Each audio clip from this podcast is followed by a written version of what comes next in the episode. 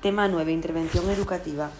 El marco metodológico que aparece en el decreto 82-2014 de 28 de agosto señala la importancia de trabajar en el aula con un enfoque integrador con metodologías globalizadoras que impulsen un aprendizaje significativo y funcional, movilizando conocimientos previos adquiridos en, otras, en diferentes disciplinas.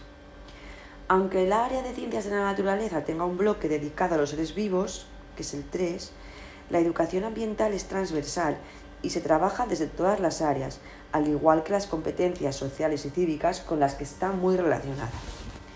Planificar y diseñar, según la RAE, es hacer un plan para lograr un fin y organizar es establecer o reformar algo combinando las personas y los medios adecuados. Como estamos hablando de naturaleza, imaginemos por un momento que vamos a la playa de Barallo para conocer su entorno y necesitamos meter en la mochila todo lo necesario.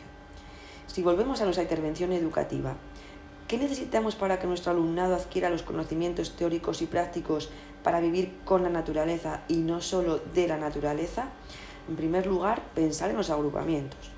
En gran grupo, para ver un documental sobre el bosque de Rivera Asturiano y hacer un torbellino de ideas sobre los elementos vivos y no vivos que han visto.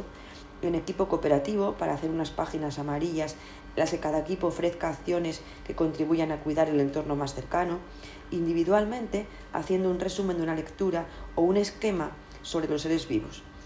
Organizar los espacios, el aula ordinaria para trabajar en estaciones de aprendizaje sobre diferentes ecosistemas o en parejas, haciendo tutoría entre iguales, escribiendo una carta al alcalde con ideas para mejorar la limpieza de la localidad. También la biblioteca como fuente de recursos, el aula TIC para localizar en Google Earth dónde está Madagascar y sus famosos lémures, los pasillos para hacer exposiciones, el patio como lugar para observar los residuos que dejamos o incluso dependencias externas al centro como un centro de interpretación en una actividad complementaria. También combinar metodologías que favorezcan la interacción, la creación, la metacognición y el aprendizaje servicio. Esta última muy interesante si hablamos de comprometernos con un cambio real.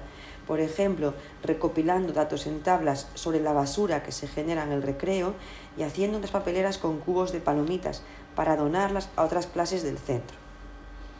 También es necesario hacer al alumnado partícipe de su proceso de aprendizaje con técnicas de autoevaluación y coevaluación con rúbricas que pueden ser visuales, con tres bolsas de basura y la más pequeña sería el aspecto con más valoración. Es necesario pensar en todos y todas. Jimeno, en 1999, resume la atención a la diversidad en siete estrategias generales. Riqueza de materiales, con fotos, noticias, entrevistas, podcasts, Fomento de la interacción en pequeños grupos, con técnicas cooperativas como comité de expertos para estudiar un ecosistema de Asturias, bosques, río, montañas, pueblos y ciudades. Delegación de responsabilidades en el alumnado, por ejemplo con autoevaluación. Tareas que exijan el uso de muchos materiales y provoquen la participación de habilidades diversas. Una tarea integrada, por ejemplo para hacer unos carteles publicitarios para ahorrar papel, estimulación de la participación del alumnado con nivel competencial más bajo, con pictogramas, material manipulativo, con resúmenes o esquemas, clases con tareas simultáneas, talleres o rincones, y múltiples roles del profesorado, como en docencia compartida. ¿Cómo se lleva todo esto a la práctica? Con las actividades de introducción para motivar, sorprender y hacer una evaluación inicial, como una carta que reciben de alguien que vive en el mismo valle donde está Cogersa. De desarrollo para aprender contenidos nuevos, resúmenes, esquemas, lecturas, explicaciones. De síntesis, resumen o evaluación, como un mural, una presentación, una prueba con preguntas. De refuerzo, con material de apoyo que se irá eliminando progresivamente. Y de ampliación, para aquellos que ya han adquirido las estructuras mentales que estamos trabajando. Una entrevista a un animal en peligro de extinción, un mapa interactivo realizado en PowerPoint, un diorama.